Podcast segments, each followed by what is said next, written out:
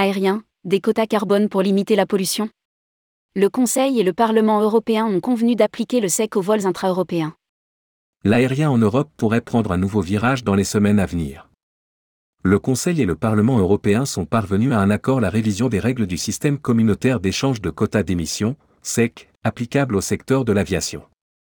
Le vote du Parlement prévoit donc de supprimer progressivement les quotas d'émissions gratuits pour le secteur de l'aviation. Rédigé par Jean Dalouse le jeudi 8 décembre 2022.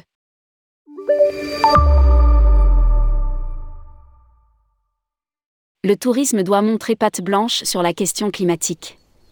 Alors que Jean-Marc Jancovici de se limiter à 3 ou 4 vols dans une vie, que Jean-François Rial pousse pour la plantation d'arbres tout en poursuivant le développement des carburants durables, SAF, l'Europe vient de trouver un compris entre les deux. En effet, le Conseil et le Parlement européen ont convenu d'un accord provisoire pour réduire les émissions des vols, prévient le communiqué du Conseil de l'Europe. Les deux instances européennes ont validé la révision des règles du système communautaire d'échange de quotas d'émissions, SEC, applicable au secteur de l'aviation.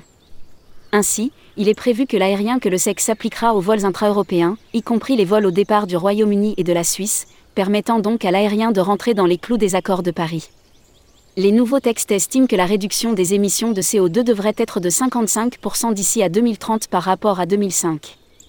ETS, un système à double vitesse pénalisant les vols intra-européens Le Conseil et le Parlement européen ont donc convenu de supprimer progressivement les quotas d'émissions gratuits pour le secteur de l'aviation, avec les objectifs suivants 25% en 2024, 50% en 2025 et 100% à partir de 2026. À partir de 2026, ces quotas seront intégralement mis aux enchères. Les vols à l'intérieur de l'Europe seront donc soumis au marché des quotas d'émissions carbone, ETS. Les transporteurs pourront alors y acheter des ou échanger des droits à polluer. Une partie des recettes, 5 millions de quotas, servira au fonds de l'innovation quand 20 millions de quotas gratuits seront émis pour encourager l'adoption de carburants. Qui constitue à court terme une voie prometteuse pour la décarbonisation de l'aviation. Ainsi, l'enjeu est de forcer les compagnies à passer au carburant durable, en instituant une sorte de taxe appliquée sur ce fossile, les droits à polluer.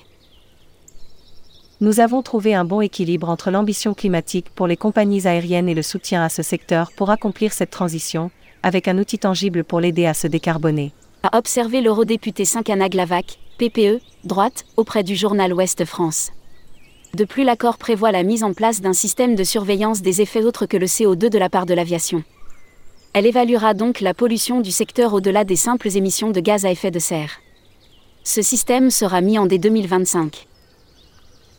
Le fait que la Commission n'ait pas soutenu le vote du Parlement signifie que les vols les plus polluants d'Europe, vols long courriers et passagers en transfert, qui sont à l'origine de la majorité des émissions de l'aviation européenne, continueront d'être exemptés du paiement de leur juste par des taxes TS. Alors que les Américains, les Européens et les Asiatiques les plus riches qui voyagent sur des vols long courriers ne paient aucune taxe environnementale, les passagers européens les plus sensibles au prix et leurs familles seront contraints de supporter le TS. Estime Michael O'Leary, le PDG de Ryanair.